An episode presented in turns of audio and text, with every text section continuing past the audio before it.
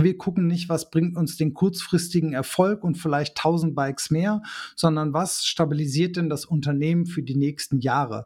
Und ich glaube, mit diesem Unternehmerblick ähm, treiben wir ganz viele Themen auch anders voran. Willkommen am Desire Alliance Lagerfeuer, dem Podcast zur Kommunikation in der Rad-, Outdoor- und Bergsportbranche. Mein Name ist Norman Bielig und ich treffe mich hier am Lagerfeuer mit Marketeers, CreatorInnen, Kreativen und AthletInnen der Branche zum Gespräch. Ganz ungezwungen und dennoch gehaltvoll. Wir fokussieren uns auf die narrativen Stränge unserer Aktivitäten, blicken auf Entwicklungen und erzählen Geschichten. Ganz unprätentiös, einfach aus dem Wunsch heraus Erfahrungen und Gedanken zu teilen und andere daran teilhaben zu lassen. Willkommen am Desirelines Lagerfeuer. Jörg Matthijs leitet die Kommunikation des E-Bike-Spezialisten Rison Müller. Wir sprechen über den Zugang zu einem breiten Markt, Weichenstellungen für die Zukunft und vor allem Impact. Das E-Bike bietet laut Rison Müller große Potenziale in der Beantwortung großer Fragen unserer Zeit. Und so engagiert man sich stark für Themen der Mobilitätswende. So kamen Riese und Müller zum Beispiel in die Schlagzeilen, als sie eine der neu geschaffenen Radprofessuren in Deutschland finanzierten.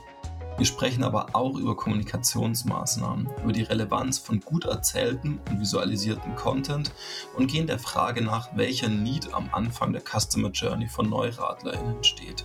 Willkommen am Desirelines Lagerfeuer, Jörg Matthijs.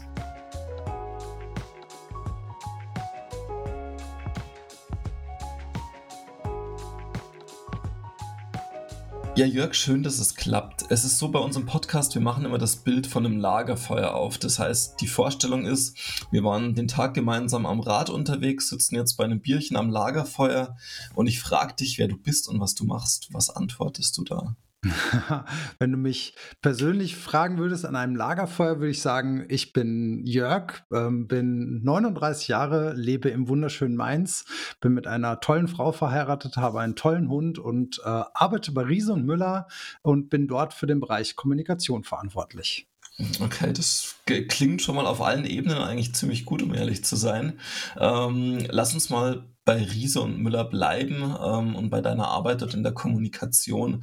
Magst du mal so einen kurzen ja, Abriss davon machen, wie du dorthin gekommen bist, wo du jetzt bist bei Riese und Müller? Also was war dein Weg und auch schon vor Riese und Müller? Ja, ich versuche es mal so kurz wie möglich zu machen. Also ähm, ich glaube, ich bin ähm, bin das Gegenteil von einem typischen Karrieristen. Also ich hatte nie so diesen Masterplan im Kopf, um zu wissen, ähm, der Schritt folgt auf den nächsten und dann bin ich dort, wo ich jetzt heute bin, sondern viele Dinge haben sich tatsächlich ergeben. Äh, wenn man so 20 Jahre zurückschaut, würden meine Lehrer sagen, oh Gott, das war einer der schlimmsten Schüler wahrscheinlich, weil ich immer mehr darauf bedacht war, eine gute Zeit mit meinen Mitschülerinnen und Mitschülern zu haben, als meine Noten im Blick zu haben.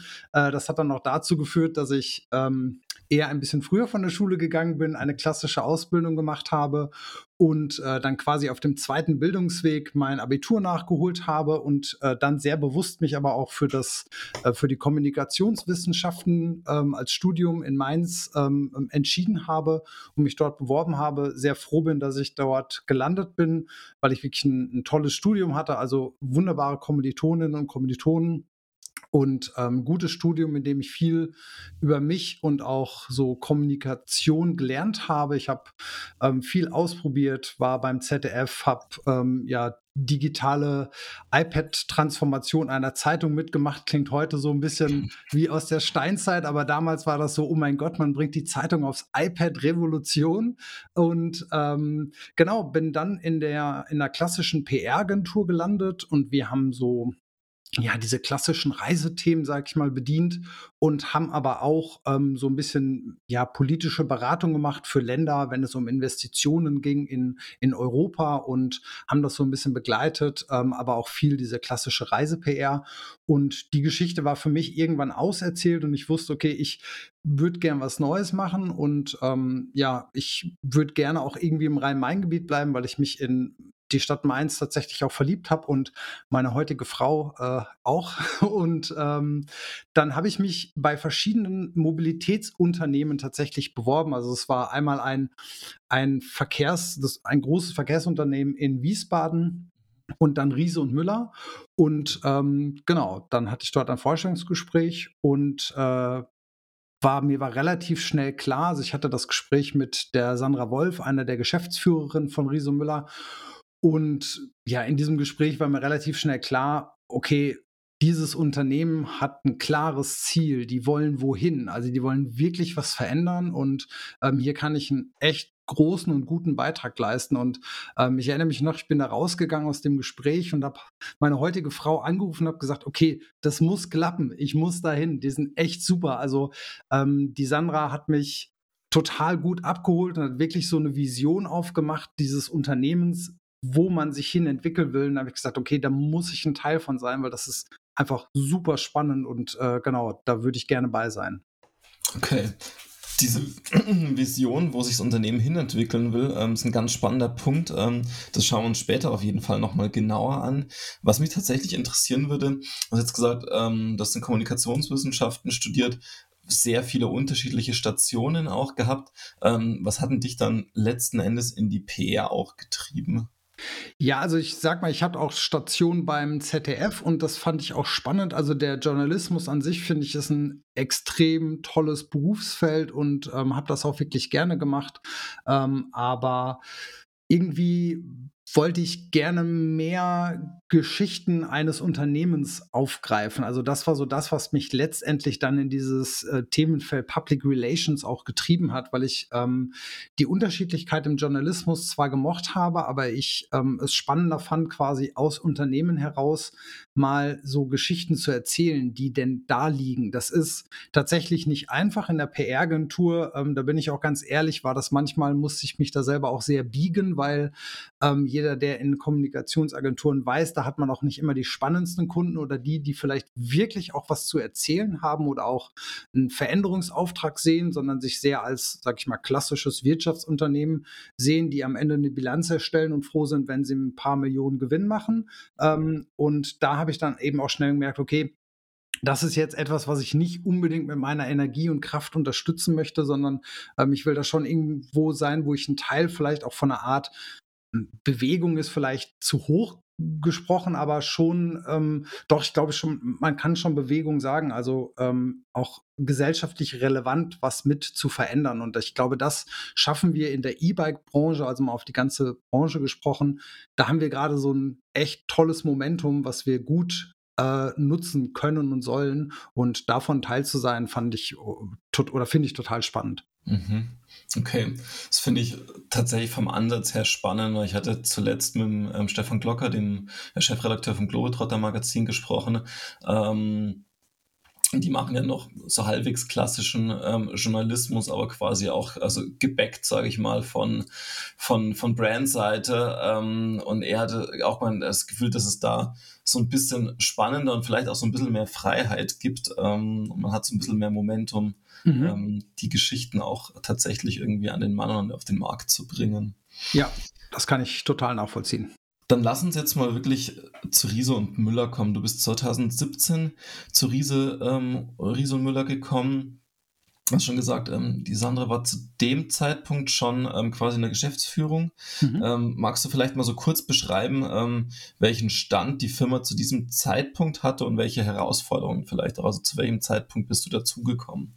Mhm, okay, ähm, vielleicht, äh, ich würde einen ganz kurzen Moment nochmal äh, ähm, zurückreisen in der Zeit, mhm. so zum Jahr 2012, weil das war so in der Unternehmensgeschichte eines, würde ich sagen, der, der ja, einschneidendsten Ereignissen, äh, Ereignisse, weil Riese Müller hatte so seit 2008, 2009 ähm, schon mit E-Bikes experimentiert. Damals gab es nur noch nicht so gute Systeme auf dem Markt, wo man sagen konnte, okay, da sind auch äh, ja verlässliche Komponenten da. Mhm. Ähm, aber man hat schon immer gesehen, dass mit dem, ja, was sich dort bildet, auch ähm, das E-Bike, also das Fahrrad quasi zu motorisieren, dass sich damit eine ganz neue Welt öffnet und das Fahrrad nicht mehr so eine ähm, sag ich mal, äh, ein bisschen despektierlich, aber ist nicht so gemeint, so eine hippie-grüne äh, mhm. Bewegung ist, sondern tatsächlich ein ernstzunehmendes äh, Mobilitätsangebot für Menschen. Ähm, und da äh, hat quasi Riesemüller früh mit ähm, ausprobiert und war dabei.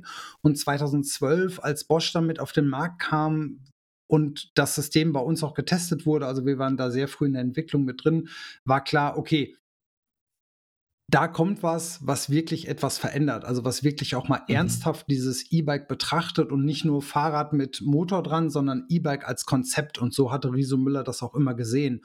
Und da hat Heiko Müller damals die äh, nicht unumstrittene Entscheidung getroffen, dass Riso Müller weggeht vom klassischen Fahrradbau, sondern sich voll und ganz auf das E-Bike konzentriert, weil dort ein Riesenwachstum in den nächsten Jahren sein wird und ähm, wirklich dieser, dieser Auftrag, da, ähm, das Auto stehen zu lassen und das Fahrrad oder E-Bike zu nehmen, tatsächlich jetzt mal erfüllt werden kann. Und ähm, ich meine, die äh, Geschichte gibt ihm recht. Der, der Erfolg ist heute größer als jemals gedacht, aber damals war das tatsächlich für das Unternehmen ja auch eine, ein, ein, ein Scheideweg. Das hätte genauso gut scheitern können, dass mhm. eben die Menschen das nicht annehmen und ähm, es eben nicht funktioniert.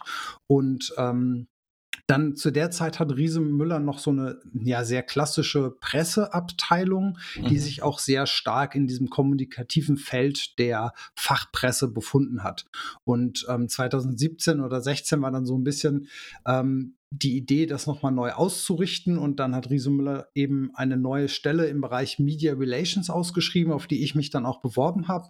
Mhm. Und in dem Bewerbungsgespräch mit der Sandra war dann auch schnell klar, wohin man sich entwickeln will, nämlich dass man auch Geschichten erzählen will, die Menschen dazu bringen, auch mal das Auto stehen zu lassen und wirklich das E-Bike mal als ernstzunehmende Alternative wahrzunehmen und mhm. zu zeigen, was kann man denn damit alles machen? Also wie viel Potenzial hat denn so ein E-Bike? Also früher hat man das ja angeguckt und das war auch kommunikativ, sag ich mal, zu Beginn dieser E-Bike-Ära so angesetzt, dass das Fahrrad für Menschen, die nicht mehr alleine strampeln können, so ein mhm. bisschen für Faule, so war es ja damals tatsächlich.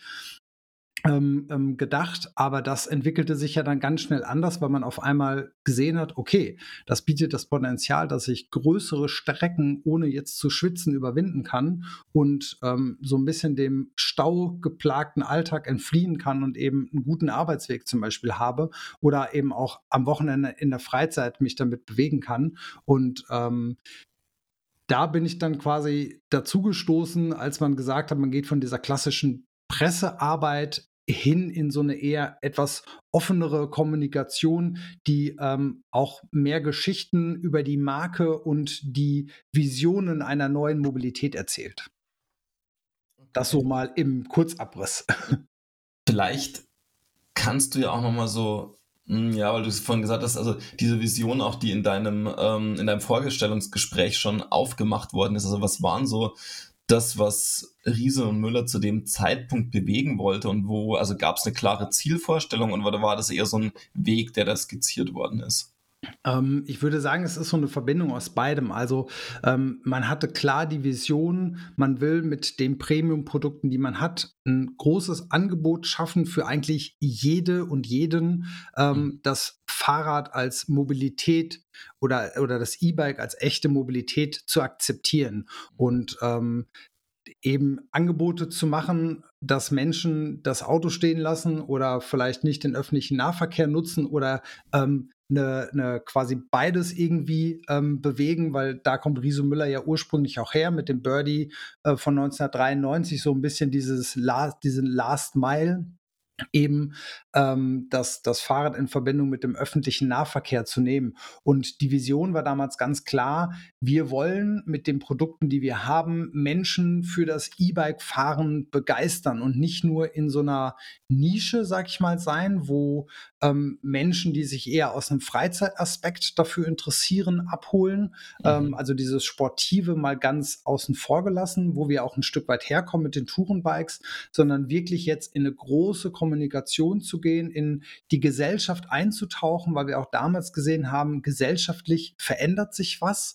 Ähm, und heute, wenn wir jetzt heute mal so ein bisschen da drauf gucken, ähm, wie gesellschaftlich äh, oder Gesellschaften sich ein Stück weit auch schon verändert haben, wie wir andere Fragen stellen, wie wir mit unserer Umwelt umgehen, ähm, dass wir nicht mehr akzeptieren, dass wir dass die äh, Städte voller Staus sind und die Autos so viel Raum einnehmen, sondern dass wir wirklich jetzt als Gesellschaft auch anfangen, Fragen zu stellen, wie ist denn der Lebensraum, in dem wir sind, wie wollen wir den denn haben? Und akzeptieren wir jetzt einfach, dass Autos rumstehen und die Stadt verschmutzen oder sagen wir, wir erobern uns für, für uns alle den Raum zurück und müssen dann aber natürlich Alternativen haben, die es trotzdem möglich machen, sich gut von A nach B zu entwickeln. Und ich glaube, da hat das gesamtgesellschaftlich das E-Bike ein Riesenpotenzial, das mit voranzutreiben. Und ähm, das war so ein, ein, Kurzüberblick, diese Vision, die wir damals oder die Sandra auch dann auch skizziert hat, zu sagen, da ist das Zielbild. Die Gesellschaft verändert sich, eine Bewegung beginnt und wir wollen Teil dieser Bewegung mit sein.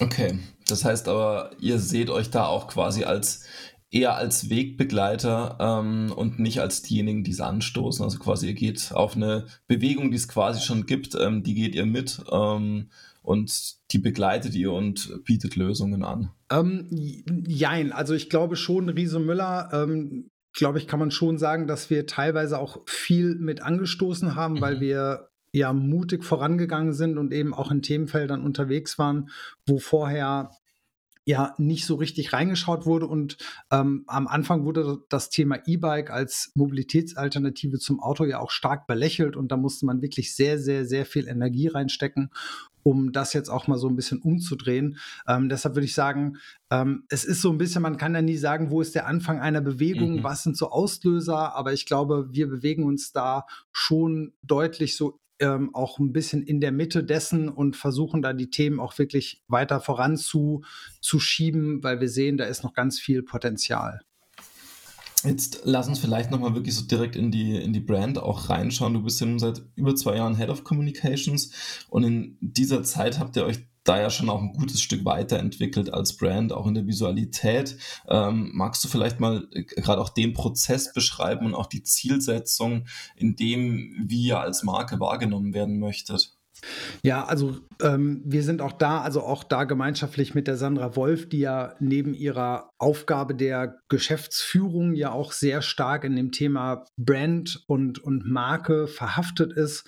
Ähm, also man kann so ein bisschen sagen, seit Sandra 2013 in die Geschäftsführung von Riese Müller gekommen ist, hat sich schon die Gesamtwahrnehmung der Marke stark verändert, weil ähm, Sandra eben diese Idee einer Marke auch ganz stark mit nach vorne treibt.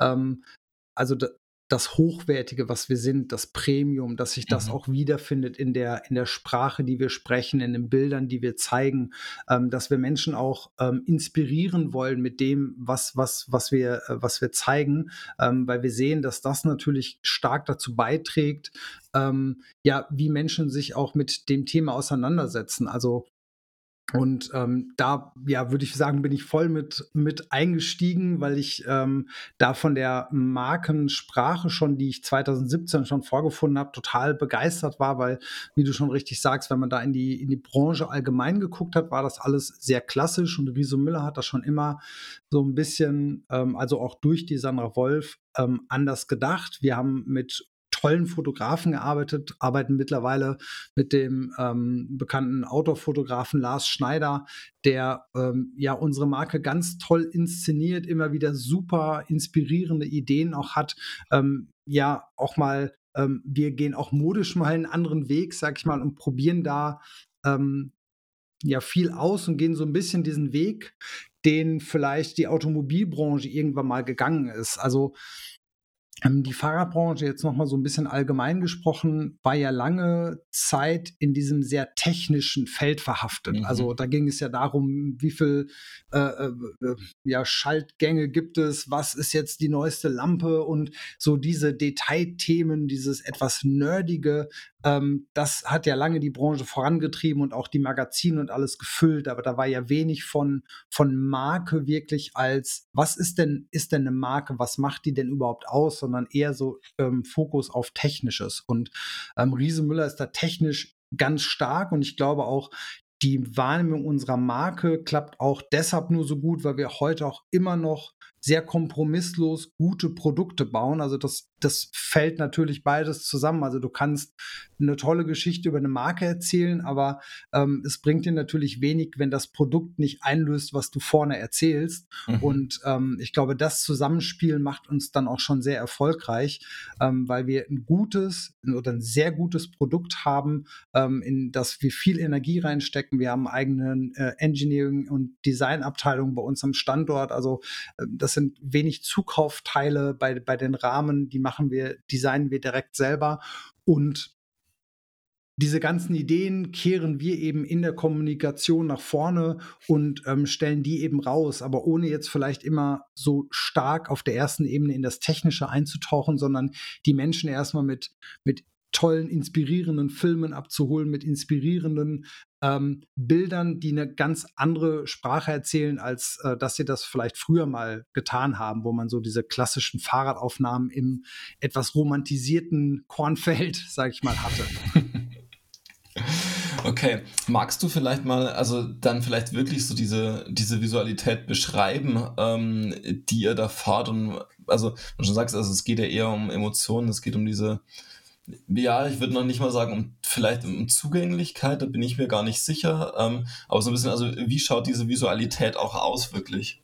Ja, also ich glaube so dieses, ähm, das Thema, was wir ähm, lange Zeit sehr stark gespielt haben, war eben dieses Thema der, der Weite, des nach draußen gehens. Mhm. Also wenn man sich die Bilder so ein bisschen in der Historie anguckt, ähm, sieht man, dass wir da ähm, ja irgendwann sehr stark auf dieses Thema eben äh, draußen sein, weil das ist ja das, was das E-Bike und Fahrrad tatsächlich auch ausmacht und eigentlich ja das Schöne, dieses, die Wahrnehmung meiner Umwelt. Also wenn ich jetzt im Auto sitze, nehme ich ja wenig von meiner Umwelt wahr. Da bin ich ja in mhm. diesem eher geschlossenen Käfig. Und wenn ich aber mit dem Fahrrad unterwegs bin und ob ich das jetzt als Pendler oder Pendlerin mache oder eben als Freizeit, dann bin ich ja ganz anders unterwegs. Dann nehme ich auf mhm. einmal viel mehr wahr, dann rieche ich viel mehr ähm, von der Umwelt, dann, dann sehe ich viel mehr, dann ähm, ja, holt mich das irgendwie viel mehr ab. Und also mir persönlich geht das auch so, wenn ich jetzt mit meinem Fahrrad unterwegs bin, auch jetzt E-Bike oder nicht, ähm, dass ich da viel schneller auch ähm, in eine andere Gedankenwelt abtauchen kann. Mhm.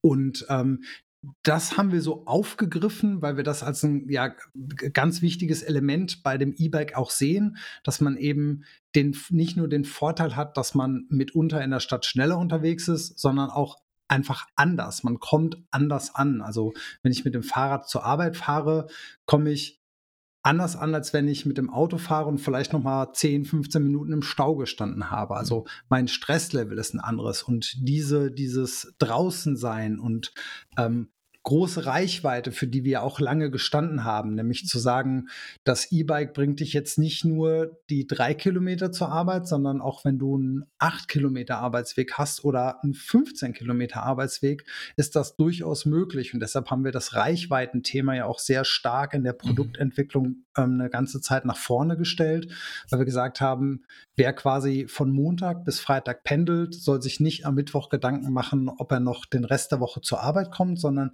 sein E-Bike ist geladen und die Akkus reichen auf jeden Fall, dass er noch Freitagnachmittag entspannt zurückfahren kann und es dann erst laden muss oder sogar vielleicht noch genug Kapazität hat, um am Samstag noch auf den Markt zu fahren. Und ähm, genau das haben wir so in unserer Bildsprache auch nach draußen gestellt. Also wirklich zu sagen, das E-Bike verbindet dich und vernetzt dich mehr mit deiner Umwelt. Und das ist was, was, was Tolles, weil ähm, du auf einmal ja ganz anders irgendwo ankommst.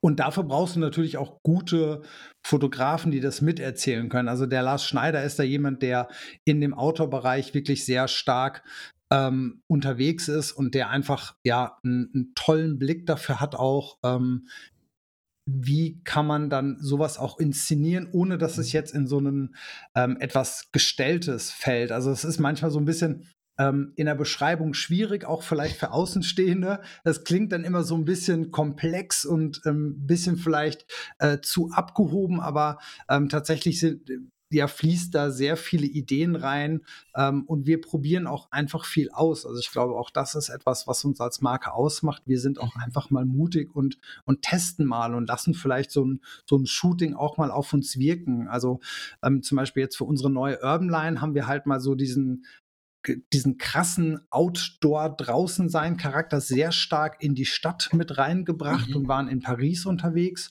Und ähm, dort hat sich das Team auch einfach mal so ein bisschen von der Stadt, sag ich mal, ziehen lassen. Also auch einfach mal geguckt, so wie ist denn diese Stadt? Wie leben denn Menschen da? Wo fährt man denn daher? Also selber einfach mal rumgecruised und, und geguckt, wie fühlten sich das an? Und ähm, genau sowas fließt dann in die Bilder auch mit rein. Und das siehst du am Ende tatsächlich auch am Produkt, dass man nicht hingeht und so ein sehr straffes, enges Storyboard hat, sondern man sich auch so ein Stück weit hat von der Stadt ja ziehen lassen und so ein bisschen geguckt hat, so wie geht denn Mobilität hier? Was, was, wie fühlt sich das an, wenn ich hier unterwegs bin? Und ähm, das stellen wir dann noch ganz stark in den Bildern dar. Und ich finde, das nimmt man dann auch in diesem Augenblick, wo man drauf guckt, auch ein Stück weit äh, mit.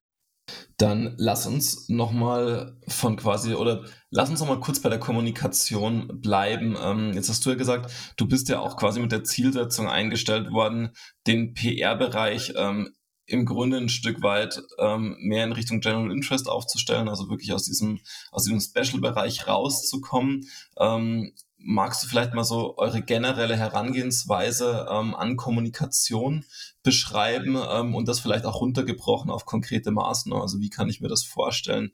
Ähm, denn das ist ja ein, ein Umbruch, den ihr dort vollzogen habt, in dem gefühlt gerade die komplette Radbranche eigentlich steckt, ein paar Jahre später, ähm, mhm. diesen Shift von Special in irgendeiner Form zu General Interest zu schaffen. Genau, auch da ist es so ein bisschen ähm, wie bei der Bewegung, über die wir eben gesprochen haben. Also ähm, ich würde sagen, wir sind ein, ein, guter Treiber davon und sind heute mhm. auch ein, ein, ja mit in dieser Bewegung mit dabei, dass eben die Gesellschaft, also dadurch, dass die Gesellschaft sich verändert hat, ist es natürlich ein Stück weit auch aus dem Special Interest rausgekommen und mhm. Menschen mhm gucken auf einmal anders auf das Produkt E-Bike. Also eine ganze Zeit lang war das eben, ja, okay, E-Bike ist halt für alte Menschen oder für jemanden, der sich nicht mehr selber bewegen kann. Ähm, oder das Fahrrad ist halt nur was für mich, äh, ja, wenn ich das irgendwie sportiv nutze. Aber ansonsten, wenn ich jetzt, sage ich mal, damals, also ich auch zu Studentenzeiten, als ich ein Fahrrad gesucht habe, ähm, habe ich das, die Polizei hat immer so einen Ausverkauf hier in Mainz gemacht und äh, von den äh, gestohlenen oder zurückgebrachten Rädern und da konnte man dann für 10, 15 Euro manchmal ein Rad kaufen. Und da war mir ehrlich gesagt Marke egal. Da hatte ich keine Ahnung von mhm. Schaltung oder sonst was, sondern mein Anspruch war, bring mich von A nach B äh, und zwar relativ günstig. Und ähm, auf einmal durch das E-Bike und ähm, auch durch eine andere Herangehensweise der, der Menschen an das Produkt stellen die andere Fragen und auf einmal wird das Thema irgendwie größer, nämlich aus diesem Special Interest raus hin zu so einem, ähm, ja, sag ich mal, so einem normalen Menschen, wie ich das jetzt bin, der auch vorher sportiv nicht mit dem Rad unterwegs war, der dann aber auf einmal trotzdem irgendwie etwas über das Produkt wissen will, aber nicht in den klassischen Fahrradzeitungen zu finden ist. Und ähm, Deshalb haben wir auch sehr früh angefangen. Ähm, heute nennen wir das ähm, den Bereich Magazin auf der Webseite. Ähm, über eine Art Newsletter auch ähm, quasi diese vielen Geschichten, die ja da draußen sind, also wo Menschen wirklich umsteigen vom Auto auf das Fahrrad, ähm, die zu erzählen und die so ein bisschen nach vorne zu stellen und zu zeigen, guck mal, das ist jemand, der ist, weiß ich nicht, ähm, Beamter beim Finanzamt und fährt von A nach B. Oder wir haben eine tolle Geschichte über einen Trauerredner gemacht, der mhm. quasi zu wirklich Trauerfeiern mit dem Supercharger fährt in seinem Anzug und eben sagt, okay, das muss ja keine Hürde sein, wenn ich jetzt mit dem Fahrrad unterwegs bin, sondern es ist eher was Positives. Und ähm, so viele tolle Geschichten liegen da draußen und die haben wir uns halt wirklich gegriffen. Also da haben wir natürlich auch viel Zeit und Energie investiert. Und wir haben auch gemeinsam mit den, den, den Fahrradtiteln, die es ja jetzt mittlerweile auch ähm, mehr aus diesem, also auch die Fahrradtitel haben sich ja verändert, die sind rausgekommen aus diesem sehr klassischen Fahrradumfeld, also wo es wirklich darum ging, äh, was ist jetzt die, was sind die nächsten ähm, Lampen, welche mhm. Schaltvarianten gibt es jetzt, äh, sondern hin mehr so diese inspirierenden Geschichten auch zu erzählen. Und da gibt es jetzt zumindest mal auch im deutschen Umfeld sehr viel, ähm, dass da jetzt immer mehr wächst. Und selbst Tageszeitungen beschäftigen sich jetzt heutzutage ganz anders mit diesem Thema E-Bike und ähm, zeigen eben auf, guck mal, auch in unserer Stadt äh, kann man mit dem E-Bike gut unterwegs sein. Und ähm, das führt natürlich auch dazu, dass so ein gesellschaftlicher Druck auch auf Politik kommt, Städte zu verändern, also mehr Radwege zu mhm. schaffen, mehr Möglichkeiten zu geben, auch ähm, mit dem Rad unter, sicher unterwegs zu sein in der Stadt. Und ähm, das spielt dann wie so vieles alles zusammen und äh, führt dann am Ende tatsächlich auch dazu, dass die Wahrnehmung des Produkts natürlich dann auch wieder eine ganz andere ist. Würdest du dann sagen, dass so dieser Bereich PR und das im weitesten Sinne Erzählen von Geschichten, also Content Marketing, sind das so die, die relevantesten Kommunikationsmaßnahmen für euch, also wo ihr ähm, am stärksten in eure Zielgruppen reinkommt oder gibt es da andere?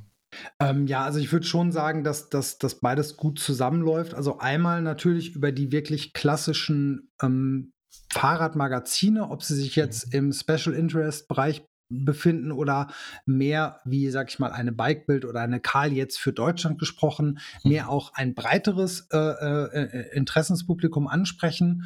Ähm, die sind natürlich dafür sehr gut, um einfach so die, die allgemeine Veränderung in der Branche gut aufzuzeigen. Also das, was wir selber nie können, die auch unabhängig testen können. Also auch das ist ja etwas, was ähm, wir sehen zum Beispiel in, in Deutschland einfach wichtig ist, dass Menschen wissen wollen, wie gut ist denn das Fahrrad? Also Riese Müller sagt, na toll, ist das ein tolles Produkt, aber ähm, wo ist denn die unabhängige Distanz, die das auch mal prüft und testet? Und mhm. ähm, dafür ähm, arbeiten wir sehr gerne mit dem Magazin zusammen, weil, ähm, also ich glaube, so viel kann ich aus dem Nähkästchen plaudern. Die sind da wirklich auch unabhängig. Also die prüfen mhm. das wirklich auch auf Herz und Nieren. Also die Bikebild zum Beispiel arbeitet mit der DEKRA zusammen, um da auch zu gucken, okay, wie ist denn unser Gesamtfahreindruck auch technisch zu bewerten? Also ist das Produkt dann am Ende auch wirklich gut oder ähm, ist es nur im Fahren gut, aber die Teile sind vielleicht gar nicht am Ende so toll?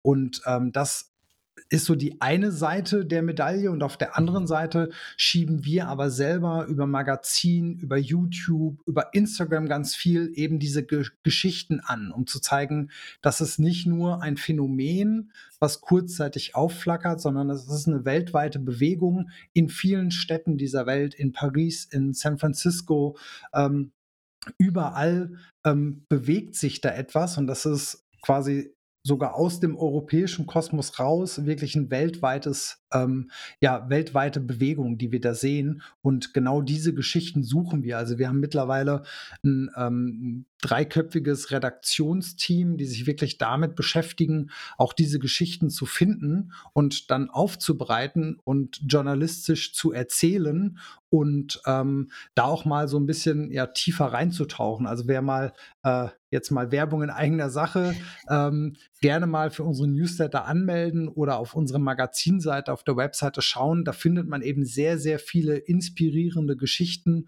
und ähm, auch mal ein bisschen unabhängig abseits der der allgemeinen Fahrradthemen. Also es geht nicht nur immer um das Fahrrad an sich, sondern auch um manchmal Menschen dort hinter. Oder zum Weltfrauentag machen wir jährlich wirklich tolle Magazinbeiträge, wo wir wirklich gute, tolle Persönlichkeiten ähm, vorstellen. Zum Beispiel die Dr. Katharina Reuter vom Bundesverband mhm. Nachhaltige Wirtschaft, die jetzt mit dem Fahrrad an sich erstmal nichts zu tun hat. Aber dem Verband sind wir auch angeschlossen und die Sandra Wolf sitzt da sogar als Vorständin im Vorstand. Und ähm, auch das ist so eine neue Form, eine, die zu dieser Be Bewegung gehört. Also nicht nur ähm, das Produkt E-Bike, sondern ähm, größer gedacht, das ist quasi ein gesellschaftlich veränderndes Thema. Mhm. Wir haben jetzt schon sehr viel auch über, über eure Haltung gesprochen, über das, was ähm, aus eurer Sicht so das E-Bike bringen kann ähm, im Bereich Mobilitätswende, im Bereich Stadtentwicklung auch, auch im Bereich Klima. Ähm, jetzt ist es zumindest für mich gefühlt so, ähm, dass ich bei der Marke Ries und Müller irgendwie die, die Haltung kenne. Ähm, explizit sehen tue ich aber eben oft eher andere Themen. Ähm, also das sind, weiß ich nicht, Outdoor-Marken wie Patagonia und VD wesentlich offensiver ähm, mit ihrer Haltung. Ähm, ist das von mir so eine, eine Fehlwahrnehmung eventuell? Siehst du das anders? Aber oder wie geht ihr auch mit eurer Haltung einfach konkret um? Also welchen Stellenwert hat die einerseits in der Kommunikation ähm, und was bedeutet die aber auch dann in konkreten Handlungen ähm, übersetzt? Mhm. Ähm, also ich glaube, wenn man sich ähm, die Marken wie VD oder Patagonia anguckt ähm, und einmal guckt, wo kommen die auch her, also die Outdoor-Branche hat ja eine, eine einen großen Umbruch auch erlebt, weil mhm. sie ja mhm. lange Zeit ähm, eben nicht sehr gut hingeschaut hat, was passiert eigentlich bei uns in der Branche und wo stellen wir die Kleidung her, ähm, die ja dafür genutzt werden soll, sich in der Umwelt zu bewegen. Und ähm, da muss man wirklich sagen, also gerade die beiden Marken sind ja da ganz weit vorne, was auch ähm, dann eine Veränderung angeht. Also VD zum Beispiel, die sind ja sag ich mal, knietief arbeiten die ja wirklich an jedem einzelnen Produkt und haben da sind da super transparent, was auch ähm, die Marke angeht und, und was in den, ähm, ja, welche Prozesse sie einläuten, um dann auch Veränderungen zu haben in den Produkten. Also wie muss eine Beschichtung von der Jacke sein? Und ähm, das stellen sie sehr, sehr stark nach vorne, ähm, weil das ein Teil, sage ich mal, dieser, dieses ganzen Prozess der Umwälzung ist.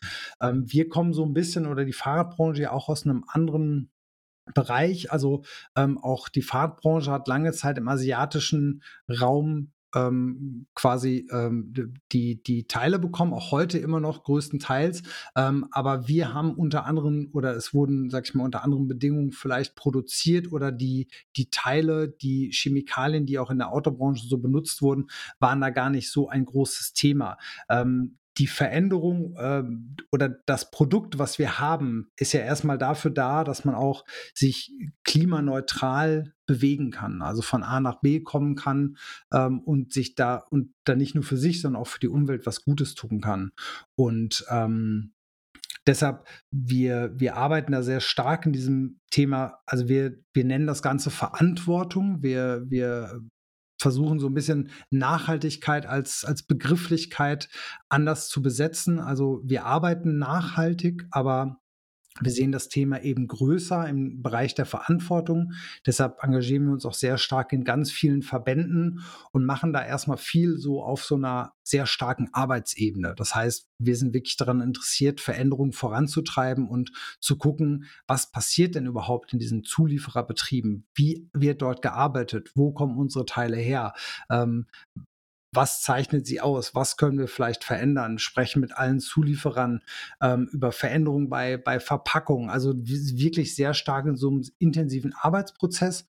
Und auf der nächsten Ebene, nämlich der Kommunikationsebene, fassen wir das dann jährlich zusammen in, in einem Verantwortungsbericht, wo wir mal darstellen, ähm, ja, also der aktuelle ist jetzt letzten Monat, ähm, haben wir den veröffentlicht, da sind wir mal, haben wir unsere einige unserer größten Zulieferer mal besucht und wirklich mal dargestellt, wie wird denn dort produziert? Was, wie sieht es denn da aus, um einfach mal so ein bisschen, also auch Transparenz da reinzubekommen. Und ähm, für uns ist aber das, das Produkt nach wie vor eben so ein bisschen auch der, der, der Punkt, an dem man auch ähm, ja etwas Gutes für sich und die Umwelt tun kann. Deshalb stellen wir das schon schon stark nach vorne. Und das andere ist so ein bisschen, sag ich mal, Subtext. Also wir merken, die Menschen beschäftigen sich gerade bei bei E-Bikes und gerade bei uns als Marke. Also ähm, wir sind ja im Premium-Bereich angesiedelt, sehr stark mit dem Produkt und der Marke. Also wer 5, 6, 7.000 Euro für ein E-Bike investiert, der möchte auch gerne wissen, wer, was ist denn das für eine Marke und was machen die denn, außer mir jetzt zu sagen, ich kann klimaneutral von A nach B kommen. Und für genau die bereiten wir dann auch eben solche ähm, Verantwortungsberichte auf, um denen, die ein Interesse daran haben, das auch sehr stark quasi ja auch einfach transparent darzustellen. Und ähm, das unterscheidet uns dann, glaube ich, dann von den Marken VD oder Patagonia, die das ja so eher in die erste Ebene stellen und ähm, wir das mehr so aktuell noch als so eine Art Subtextkommunikation sehen, ne? wo man wirklich, wenn ich mich für das Produkt interessiere, also ich komme erstmal eher aus der Richtung, ähm, ich würde mich gerne klimaneutral bewegen, was gibt es denn für tolle Produkte, für Marken? Und dann zu sehen, oh, Riese Müller, die machen aber ganz schön viel, was auch den Bereich Nachhaltigkeit angeht. Und das ist dann am Ende auch etwas, was natürlich zu einer positiven Bewertung der, der Marke dann führt, wenn es um die Kaufentscheidung geht. Jetzt hast du gerade noch einen ganz spannenden Punkt angesprochen. Ähm, da muss ich quasi noch mal so ganz kurz zurückspringen mhm. ähm, in eure Customer Journey. Würdest du sagen, dass für oder dass am Anfang ähm, bei euren Kundinnen ähm, dieses ja, das Verlangen danach steht, klimaneutral unterwegs zu sein, ähm, also klimaneutrale Mobilität?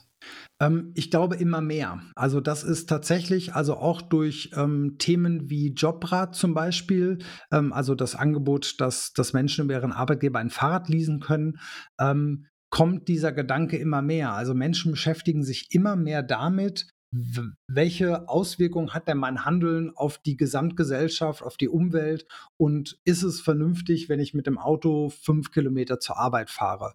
Und ähm, deshalb glaube ich schon, dass sie sich sehr stark damit beschäftigen, wie kann ich mich denn klimaneutraler bewegen? Also was ist denn dafür möglich? Und deshalb glaube glaub ich schon oder sehen wir auch, dass viele Menschen eben genau aus der Ecke kommen. Also zum Beispiel gerade bei, bei Cargo-Bikes wird uns auch immer wieder von Händlerinnen und Händlern wiedergespiegelt, dass das ein ganz großes Thema ist, dass Familien, die zum Beispiel jetzt sagen, wir würden gerne Cargo-Bike haben, eben genau aus diesen Gründen, wir wollen eine klimaneutrale Mobilität nutzen, ähm, sich für ein Cargo-Bike entscheiden und ähm, dann aber auch wirklich sehr genau hinschauen, was ist denn das für eine Marke, was machen die denn sonst noch, also ähm, wo kommen die Teile her, wie gehen die mit den Menschen um, die dort arbeiten, ähm, was ist das ein für, allgemein für ein Unternehmen? Und da bieten wir dann, glaube ich, schon gute Angebote, mit denen man sich dann kommunikativ beschäftigen kann und sehen kann, wer sind wir denn als Marke, wie ist unsere Haltung, wo wollen wir hin, ähm, wie sehen wir auch das, das, das Produkt und die Entwicklung, die dahinter steht. Das heißt ja, wenn ich das im Grunde richtig verstehe, dann ist ja bei euch schon relativ viel sehr auf Long-Term angesetzt. Also nicht so sehr auf, wir legen jetzt sowohl Kommunikation wie auch alle anderen Maßnahmen dahinter darauf an, ähm, dass wir jetzt die nächste Saison, Saison sehr gut verkaufen, sondern es hat ja schon einen sehr, sehr weiten Blick in die Zukunft, wenn ich das richtig verstehe. Ja. Ähm, und das finde ich tatsächlich ganz spannend, weil gefühlt und in Gesprächen immer wieder, kommt, dass das was ist, was der Radbranche so ein bisschen abgeht. Ähm, also diese, dieses ganze Thema Engagement, ähm, wir hatten es im Vorgespräch schon, ist ja einerseits natürlich äh, so ein bisschen ähm, persönliche Vision, Mission des Unternehmens, irgendwie also im Purpose verankert. Ähm, andererseits ist es natürlich schon auch relativ klassisch Marktentwicklung. Ähm, also mhm.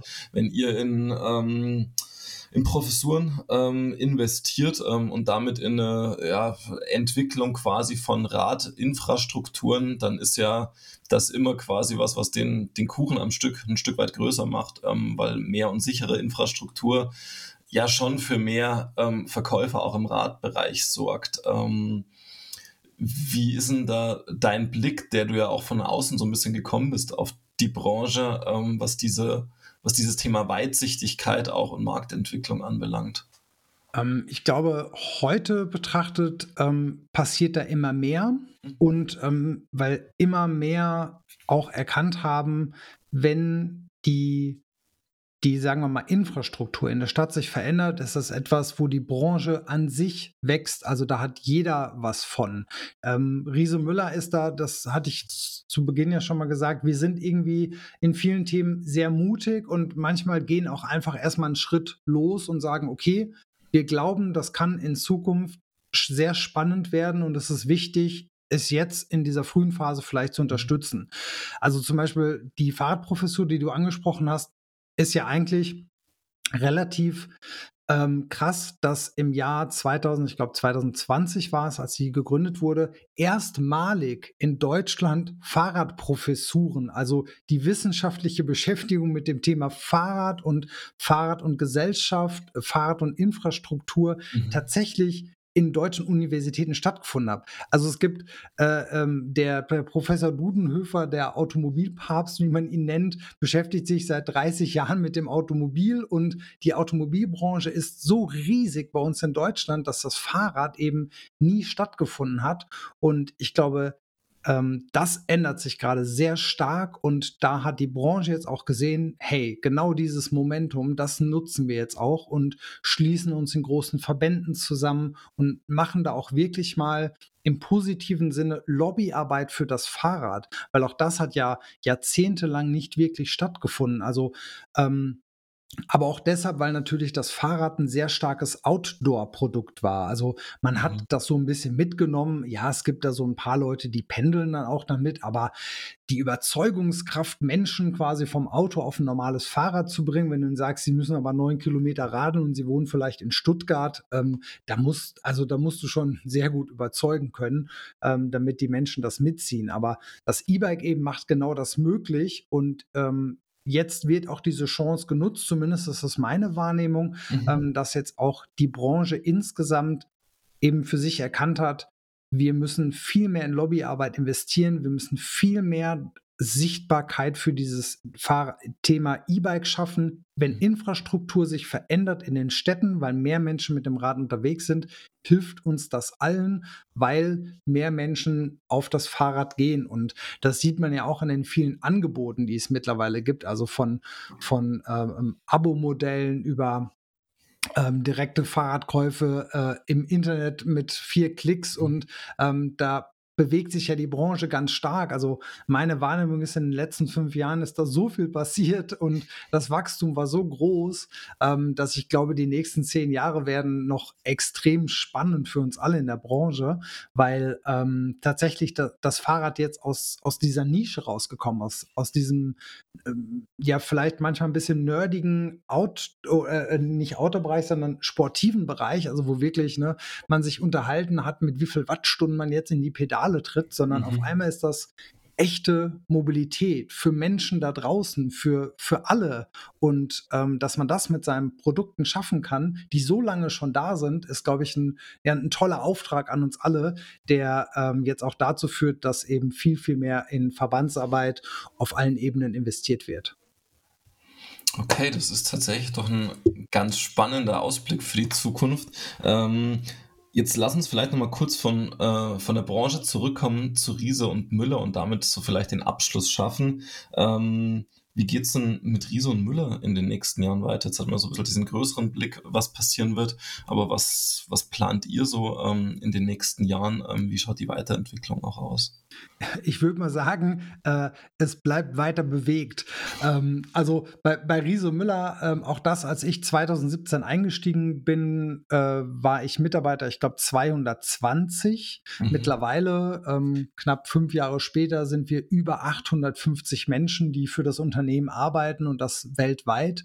Ähm, wir haben zwar einen Produktionsstandort in Mühltal, aber natürlich ganz viele Kolleginnen und Kollegen ähm, im Ausland auch sitzen, die die Marke in verschiedenen Märkten noch weiterspielen. Und ähm, wir sehen, dass in dem gesamten Markt auch weltweit ähm, noch ein ganz großes Potenzial ist. Deshalb ähm, wird auch unser Wachstum natürlich weitergehen und durch, durch Wachstum und dann am Ende auch Kapital ist natürlich auch ähm, ja sowas wie Verbandsarbeit und Investitionen in, in andere gesellschaftliche Themen ja auch einfach möglich. Also ich meine, auch das gehört zur Ehrlichkeit.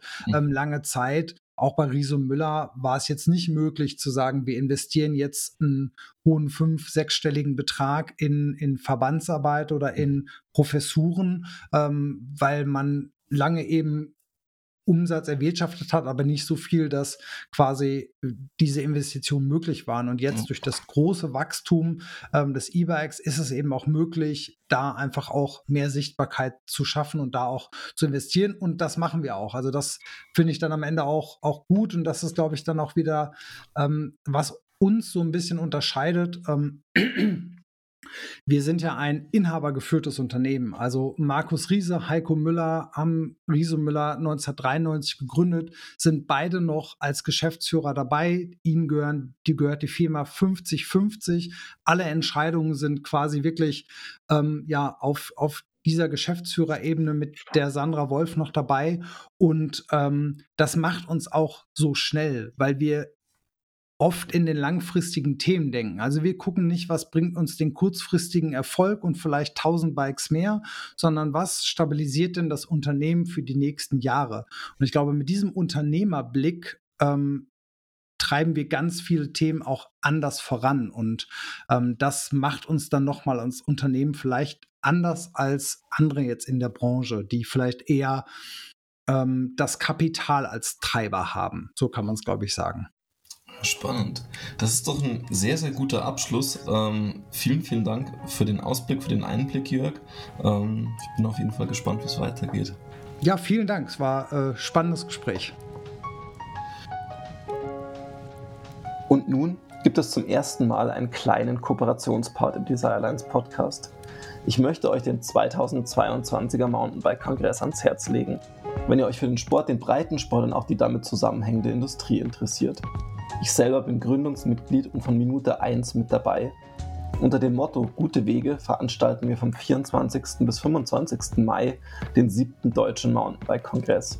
Der Kongress findet digital statt, sodass wir ein sehr internationales Speakerinnenfeld präsentieren können, von Australien bis Zürich. Mountainbiken braucht für alle Seiten gute Wege. Wie diese entstehen, beschritten und befahren werden können, klären wir an diesen beiden Tagen. Unter kongress.bike findet ihr weitere Infos und mit dem Gutscheincode Gute Wege 2 Lagerfeuer zahlt ihr nur 150 statt 180 Euro für das Kongressticket. Alle Infos und auch den Gutscheincode packe ich euch nochmal in die Show Notes. Wir bleiben noch ein wenig sitzen und blicken ins Feuer. Wir hoffen, dass dir diese Folge des Desirelines Podcasts gefallen hat und freuen uns über Likes und positive Kommentare. Teile die Folge gern mit KollegInnen und FreundInnen, die Gefallen am Lagerfeuer finden könnten. Hast du Feedback und oder Gastempfehlungen für uns, dann schreib uns gerne eine Mail an podcast@desirelines.de. Bis nächste Woche am Desirelines Lagerfeuer.